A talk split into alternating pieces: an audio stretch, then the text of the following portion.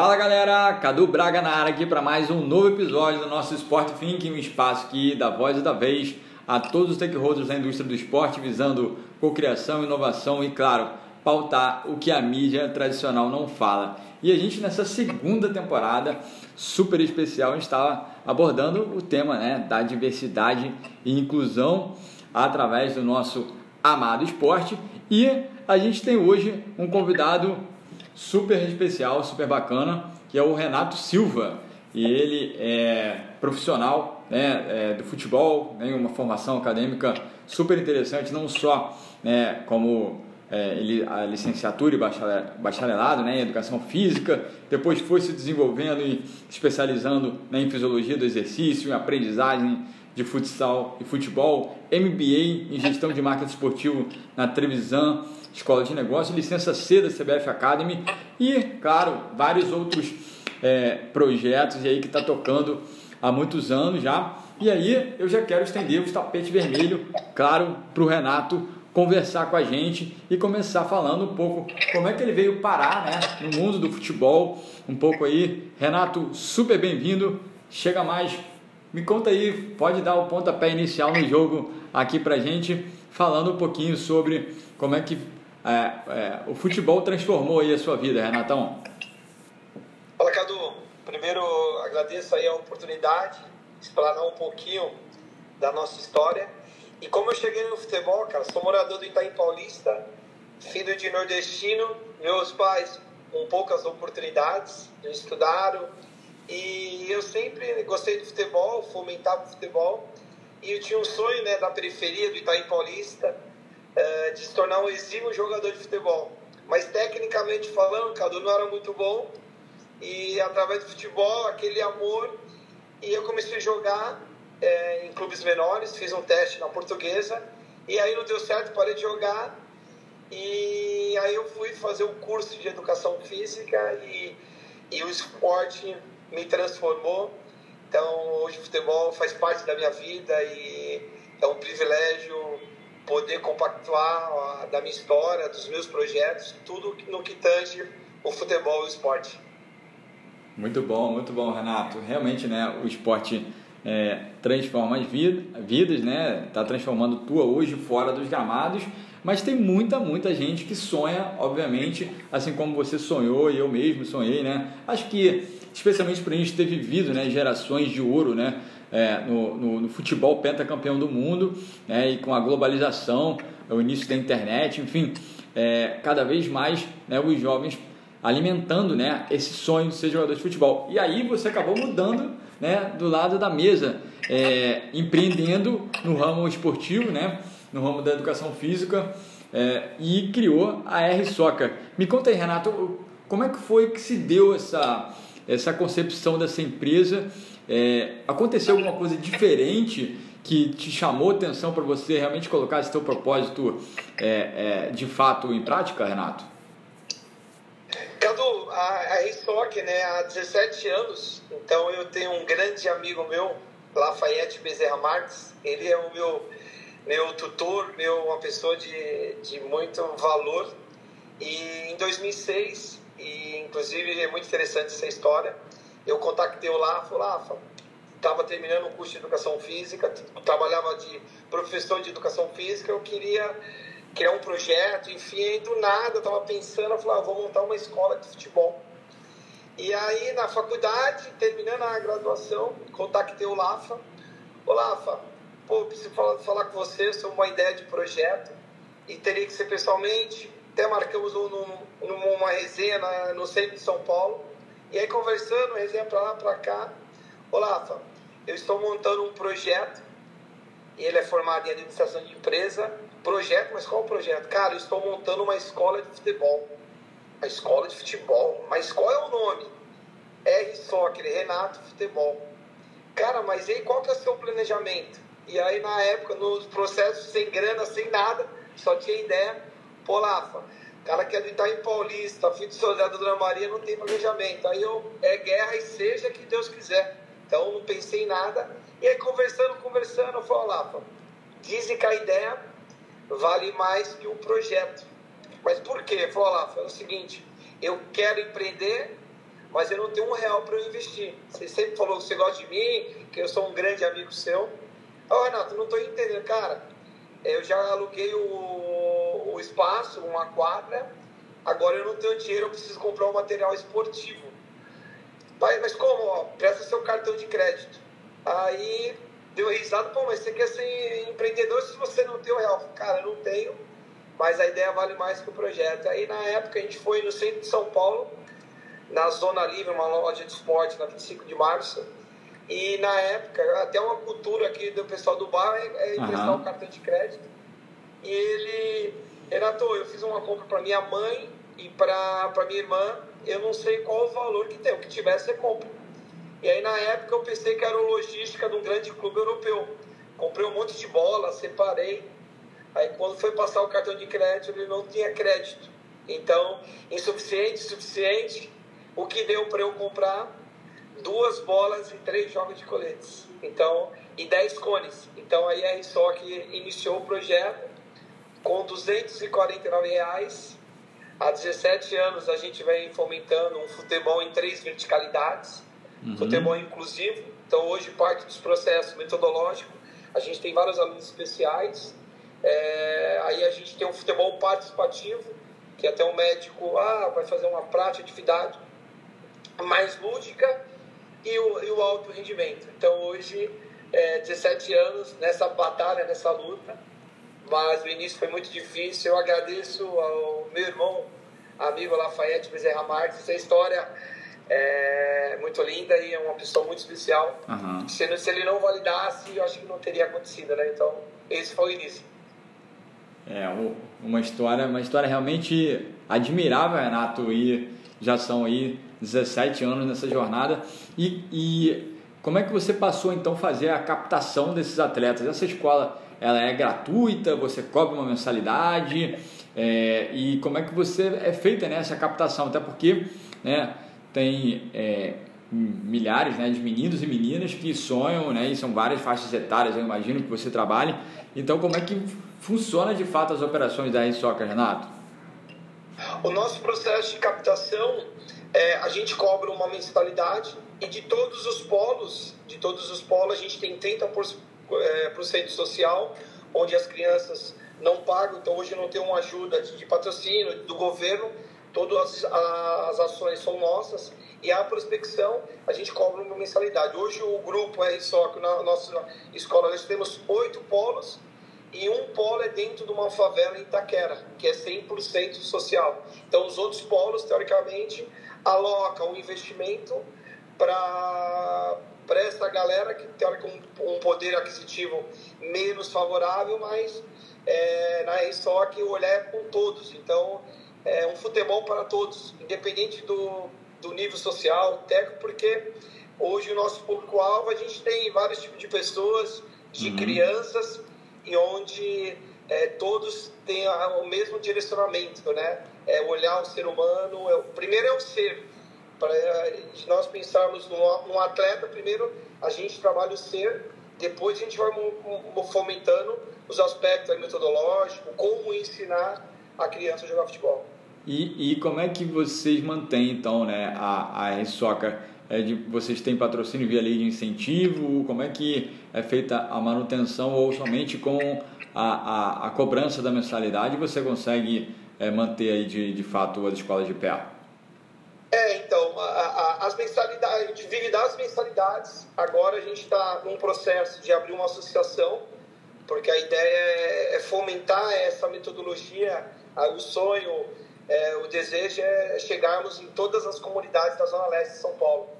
Uhum. esse método de transformar pessoas. Então, hoje, nós não temos, além do incentivo, nós não temos um, um patrocinador, né? então, até mesmo na própria pandemia, a gente ficou três anos parado, foi uma loucura. E eu pensei até com o sonho que nós não iríamos voltar, né? Então a gente ficou praticamente aí quase três anos sem trabalho. Mas, é, graças a Deus, a gente está aí muito consistente aí no, nos processos. E, e vocês, têm, vocês têm, né? Então, um, o, o, pagamento das mensalidades e algum apoio institucional do governo? O governo apoia de alguma maneira? A prefeitura, as comunidades locais apoiam? É, o projeto ou é feito tudo 100% por vocês? tudo por nós. O, algumas ações que aí que foi muito, é, algumas ações que a gente faz, exemplo que foi até um divisor divisor da, de água nos processos da soccer. Eu tive um experimento no Clube do Porto, fiquei um período lá no Porto em 2014. Bacana. E aí, depois de dois anos, tivemos uma aí a conexão, conexão é conectar as pessoas. Um diretor de um clube da quarta liga portuguesa, eles nos contactou para a gente participar de um torneio em Portugal. Então nós levamos aí 42 meninos da comunidade, que foi o maior projeto esportivo durante 17 anos. Uhum. E aí nós ficamos 15 dias em Portugal num processo de intercâmbio. E aí, através de alguns amigos empresários, nós fizemos algumas ações para bancar aqueles meninos que não tinham condições. Então, e, é, esses meninos ficaram. É, então, tem algumas ações pontuais com alguns comerciantes, alguns empresários do entorno, mas hoje a gente não tem é, um investimento um é, de patrocínio para uhum. manter aí o projeto. Nós não temos. Certo. E, e Renato, é, vamos explorar só aqui um pouquinho, um pouquinho mais, se você puder contar um pouco dessa metodologia R-Soccer. É, como é que ela se desenvolveu? Fala um pouco mais desses pilares é, que, que você trabalha, muito além, obviamente, do, do, do treinamento né, de dentro das quatro linhas.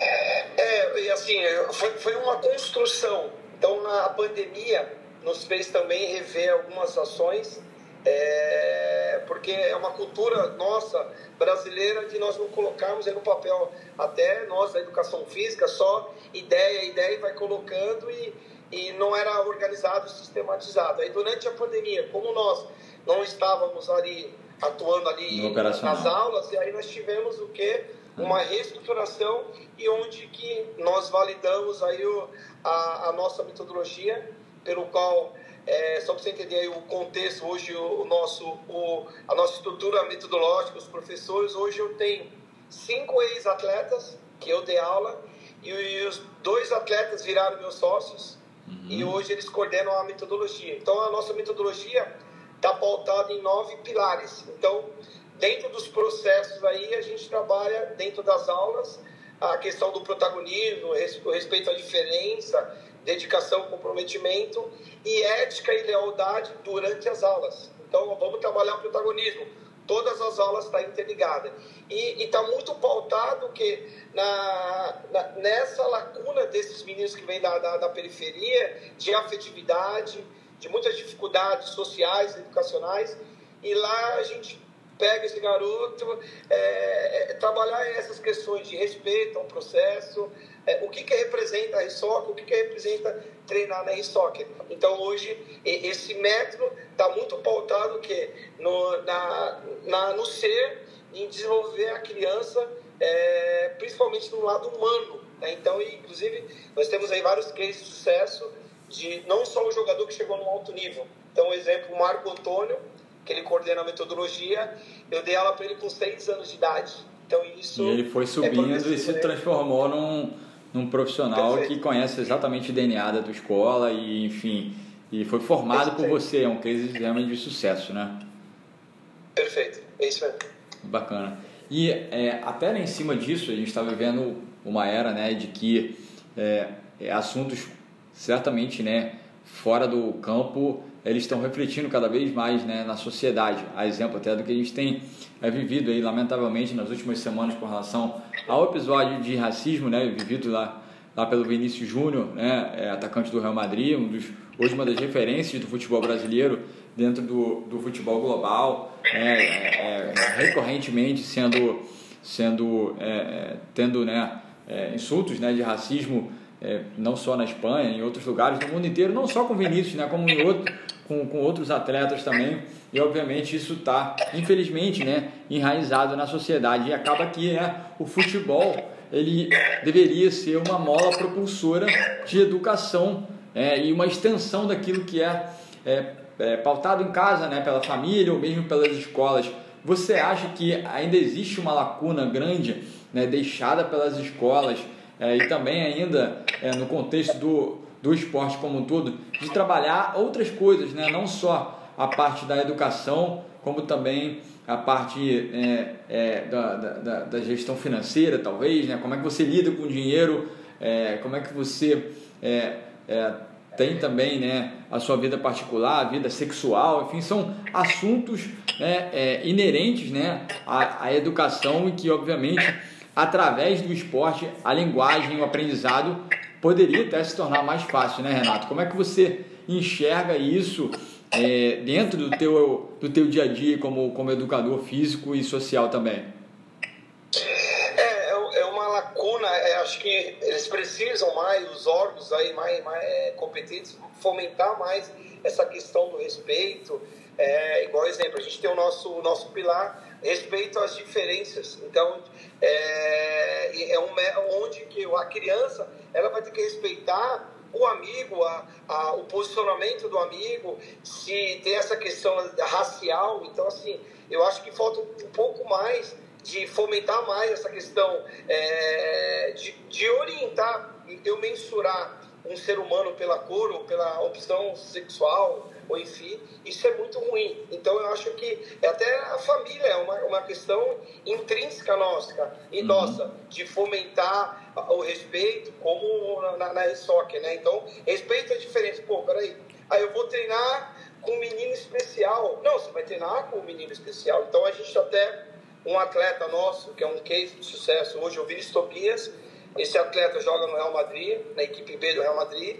Esse menino a gente sempre fomentou o respeito, é, respeitar os processos, o comprometimento, a dedicação. Esse garoto, esse menino teve várias lacunas, uma, uma falta de afetividade e, e muitas dificuldades é, social, mas através daquilo que a gente estava fomentando de respeito aos processos, até mesmo hoje estava até uma, uma resenha com o Ronaldo Fenômeno, um momento oportuno para pô, Renato, mas como você conseguiu segurar esse garoto? Eu nunca vi um, um professor é, acompanhar um galáctico.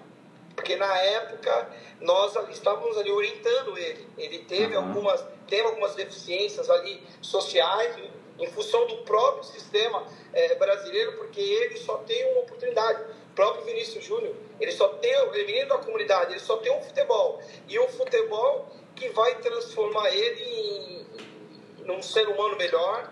E todo esse movimento de racismo, isso é muito, muito, muito ruim. Então, na, na escola, na, na resort, hoje a gente tem vários perfis. Hoje a gente tem boliviano, a gente tem angolano, nós temos os meninos das comunidades, nós temos o filho do médico, diversidade gente, na meia. O, o, filho do policial, nós temos o filho do, do narco, mas com um único respeito. Até algumas pessoas falam, pô Renato, mas você, você trabalha na comunidade, você tem medo? Medo do quê? Então a gente trata pessoas como pessoas, pessoas. crianças como crianças, Sim. dentro do respeito, dentro de respeitar as diferenças. Então isso nós tínhamos que fomentar um pouco mais na escola, porque é desumano o que está acontecendo com o Vinícius e nós mensurarmos a cor do, da, da, pessoa, é, isso é muito ruim é, e para nós é contra e por isso que graças a Deus a gente tem esse selo né, de de ali de transformar as pessoas, independente da classe social, a própria viagem, houve uhum. uma nós tínhamos um, um menino com poder elevado e o outro que não tinha nem comida na casa. Então é, é o encontro de povos. Ah, é, esse é o nosso DNA, é o nosso perfil. E, e vocês aplicam então essa metodologia com atividades extracurriculares, é, muito além do, do campo, né, no dia a dia. Como é que você consegue encaixar nessa agenda né, de eventos, de jogos, de torneios, é, o trabalho de campo para é, aplicar todo esse conteúdo, né? Porque, inclusive, a gente vê cada vez mais a tecnologia muito mais acessível, né, às pessoas através do smartphone, por exemplo. Como é que você tem aplicado ou acha até que poderia ter alguma ferramenta, alguma coisa que pudesse de alguma maneira é, auxiliar nesse processo, Renato?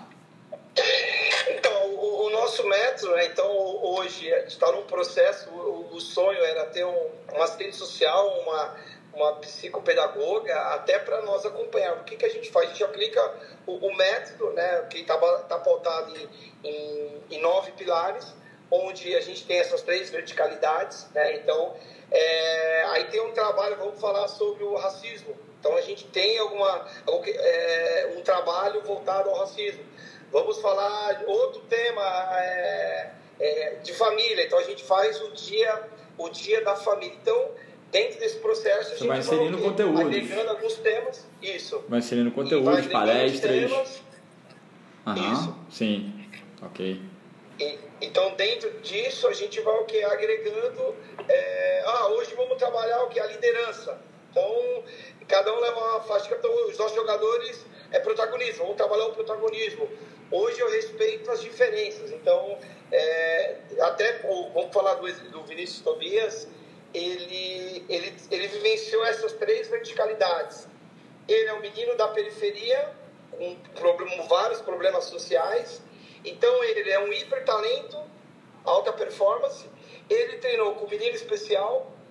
Então, automaticamente, ele, foi, ele já foi criado um cara sensível, de respeitar as diferenças, respeitar o próprio. Ele treinou com menino participativo que ele não ia chegar no mais alto nível, mas ele poderia virar um professor da ESOC. E ele, e ele é, é um talento absurdo. Então, tudo isso transformou ele como ser humano. Por isso, o vínculo que, que nós temos né, é, com, com ele, porque foi, fomentamos lá atrás, lá no começo, na, na fase ali sensível de 11, 12 anos, que, e aí foi uma construção de ser humano. Né?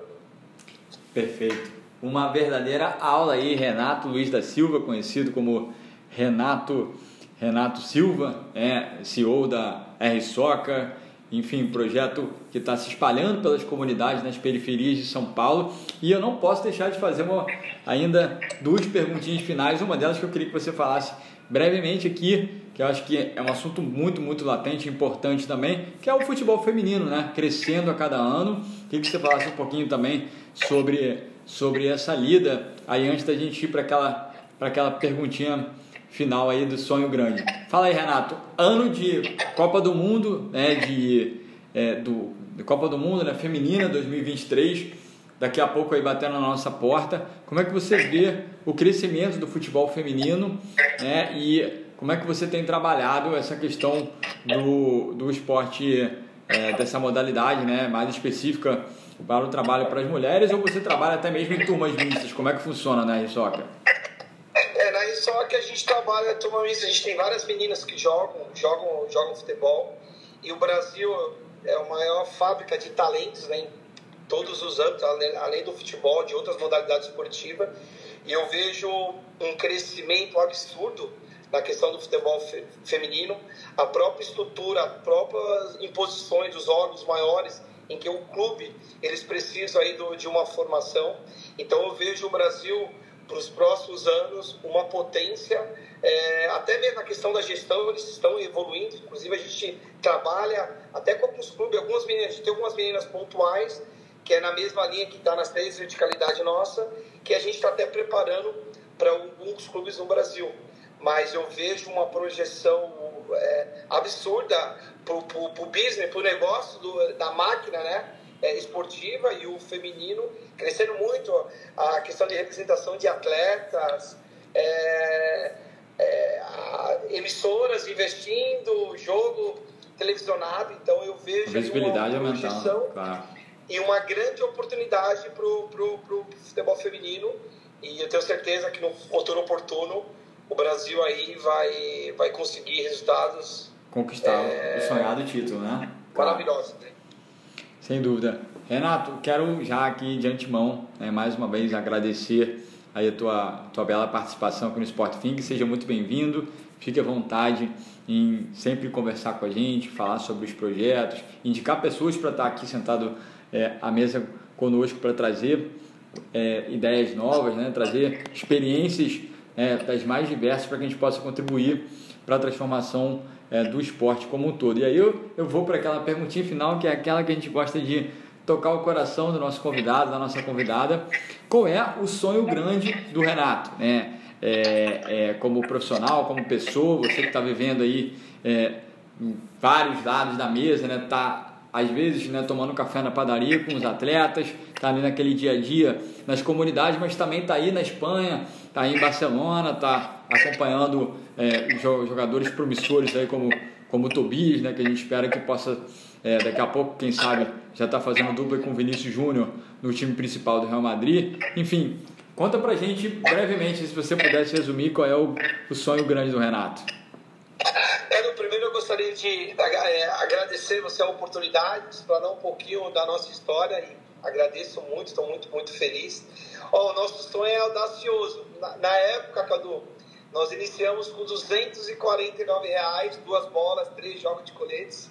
O grande sonho, né, e a gente vai trabalhar para os próximos 10 anos, é ter o centro de excelência em soccer dentro da comunidade, onde a gente vai oportunizar os atletas e os pais dos atletas, que é uma área, é, é, um centro de excelência onde todos os departamentos interligados, a comunicação, o marketing, a fisiologia, é, o scout, e se Deus permitir, vai ser homenagem a meu primeiro educação, meu primeiro professor de educação física, José Vitor Gomes.